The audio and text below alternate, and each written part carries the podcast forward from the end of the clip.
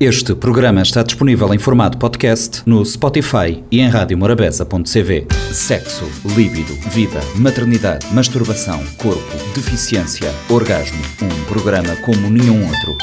O G da Questão, com a jornalista Lourdes Fortes e a antropóloga Celeste Fortes. O G da Questão, terça-feira, 10h30 da manhã e 4 h quarto da tarde. Para ouvir na Rádio Morabeza.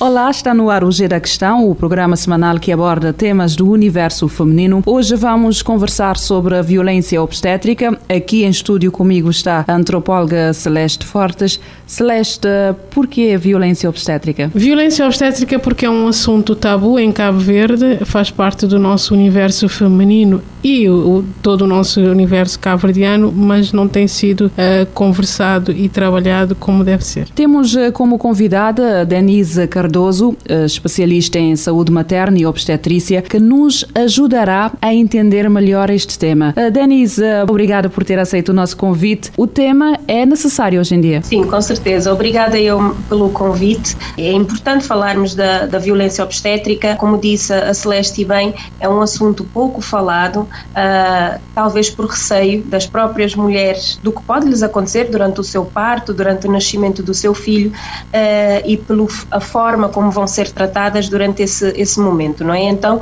têm receio de falar e de dizer que sofreram algum tipo de violência porque pensam geralmente que se eu disser, provavelmente o tratamento vai ser pior.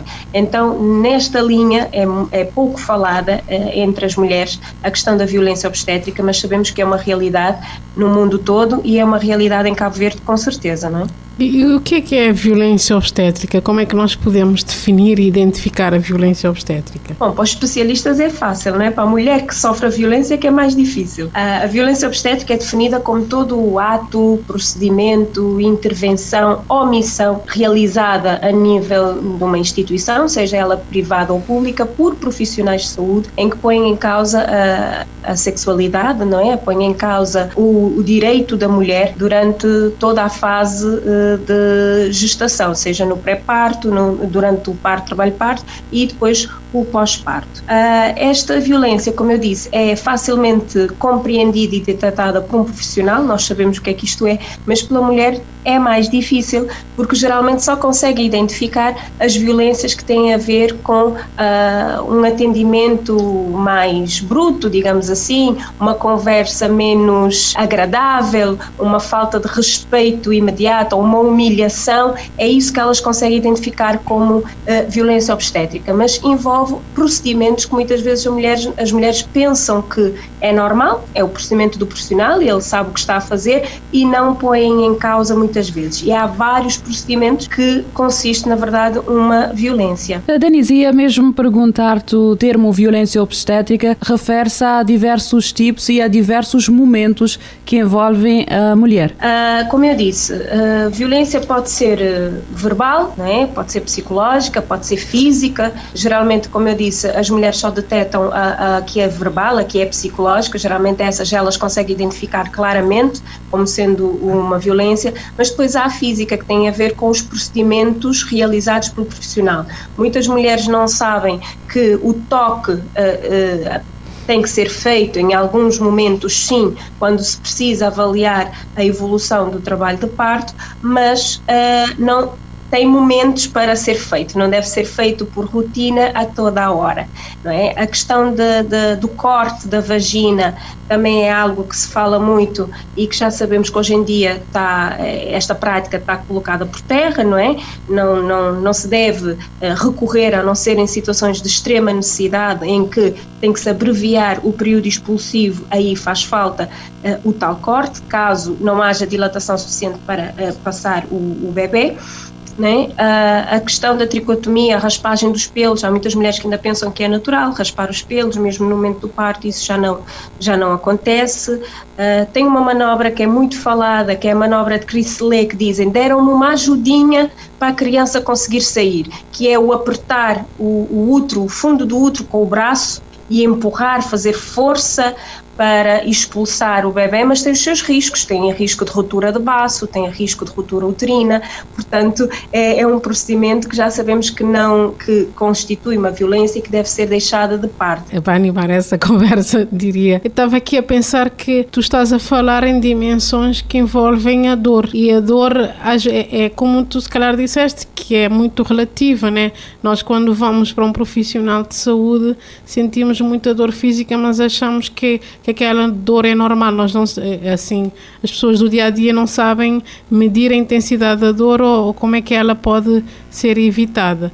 Uh, e eu estava aqui a pensar como é que nós podemos uh, meter aqui a questão da dor em termos culturais e, e até uh, antropológicas, né? de pensarmos um bocadinho aqui juntas como é que isto não é, é isto é um tipo de violência porque nós às vezes ficamos ali eh, digo, também já tive esta experiência né, de, de maternidade, de ficar retraída, de, de, de, não gritar. Ela está a fazer isso, é o seu trabalho. Como é que nós podemos eh, analisar isso? Olha, a, a, dor e o deixar a mulher com dor também constitui uma violência, que é outra história que as mulheres geralmente não, não, uh, não identificam. Elas acham que é normal, é normal passar por um processo sim. e ter dor. É normal se a mulher o quiser, se a mulher achar que sim, que quer um parto totalmente fisiológico, natural, sem recorrer à analgesia. Mas existe a epidural e é utilizada em outros em outros sítios, não é? Que a mulher pode efetivamente requerer. Na nossa realidade sabemos que isto não é possível, ou até então não é possível, mas existem outras formas de controlar e de amenizar a dor que a mulher sente. Existem os chamados métodos não farmacológicos de alívio da dor que passa por fazer uma massagem, que passa por uh, uh, fazer um carinho, conversar com ela, distraí-la não é, do momento uh, mais doloroso, passa por caminhar com ela, passa por colocar-lhe numa, numa bola suíça, não é, chamada bola de pilates, e exercitar com ela, passa por colocar música para ela ouvir, Ui. passa por que luxo. enfim, é muita Quando coisa. Isso, mas isso, Olha, isso remete-nos também para a questão da, da, humanização do parto, ou não? Exatamente, e isto é, lá está, a, a, violência e a humanização são as coisas que nós não podemos falar de forma dissociada, porque não podemos falar de violência sem tocar na questão da humanização, assim como também falando da humanização acabamos sempre por falar na questão da violência. A humanização passa passa por entender o parto e perceber como eu posso ajudar a mulher a ter o seu parto, né? a ter o seu bebê da melhor forma possível, de forma que ela fique com menos uh, passe por menos sofrimento ou, ou, tenha menos traumas não é? depois no pós-parto. Uh, há aqui uma questão que eu queria colocar, talvez antes a Celeste e depois a Denise. No que toca, por exemplo, com a questão dos, dos comentários que muitas vezes as mulheres ouvem com expressões ofensivas, não adequadas ao momento. Celeste, podemos alinhar isto com aquilo que são as nossas vivências, os valores que são transmitidos e um pouco daquilo que é a nossa cultura, aquilo que dizem os cabo-verdianos que às vezes passa um pouco da marca no nome de dar um conselho. sim, sim, eu acho que temos aqui a Denise, estamos a ter esta conversa, podemos ver esta dimensão, mas eu acho que é também muito.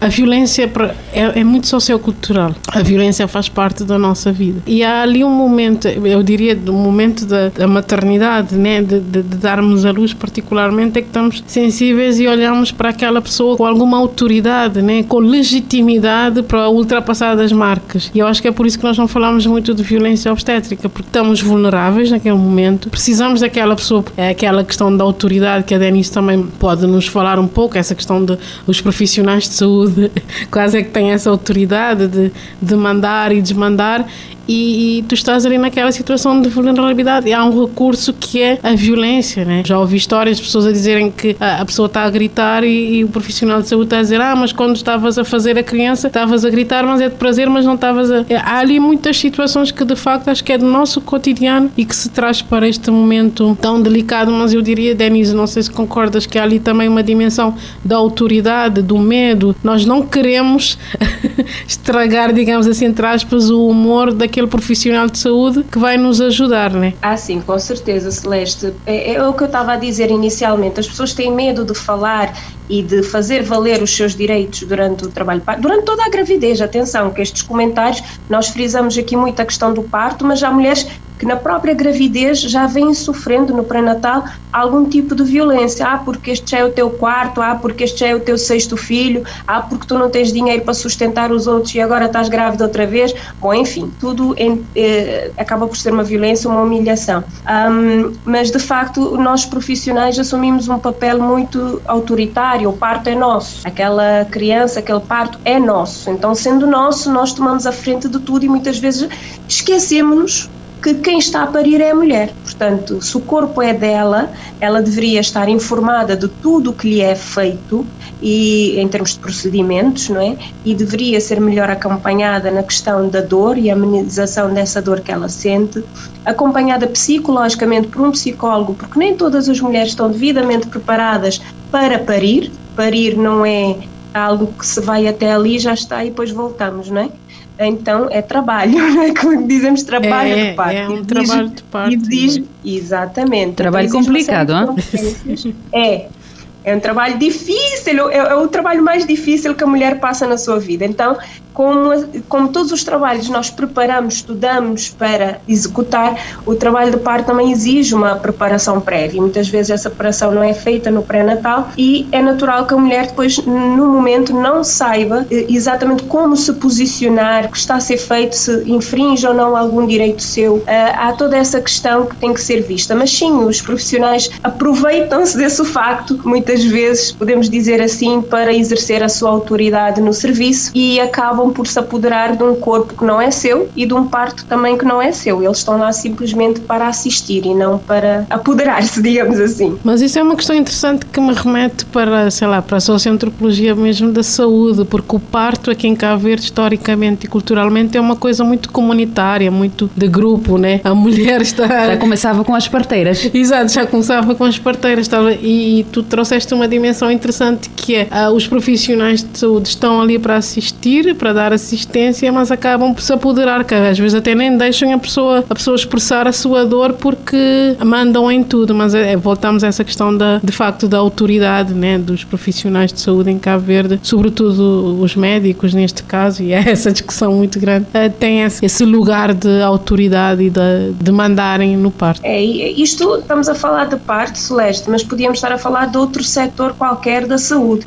É, isto acontece de forma geral no, nos serviços. Eh, as pessoas veem os profissionais de saúde como o, o elemento mais alto, o do topo, não é? E têm receio de sequer eh, contradizer ou contrariar o que é dito ou o que é feito um profissional porque acham que eles é que sabem. Mas nós quando começamos a perceber as coisas e ser informados sobre as coisas, percebemos que algumas, alguns desses procedimentos ou dessas atitudes não são as mais corretas. Mas para isso, como eu digo, é preciso uma preparação prévia que infelizmente ainda não se fala muito também uh, na nossa realidade. Não é? Com isto, o G da Questão fica hoje por aqui. Voltamos para a semana com o mesmo tema e com a mesma convidada para continuarmos a analisar este tema, que é a questão da violência obstétrica. Uh, obrigada, doutora Denise até para a semana. Obrigada, até para a semana. Até para a semana, Celeste. Até para a semana. Sexo, líbido, vida, maternidade, masturbação, corpo, deficiência, orgasmo.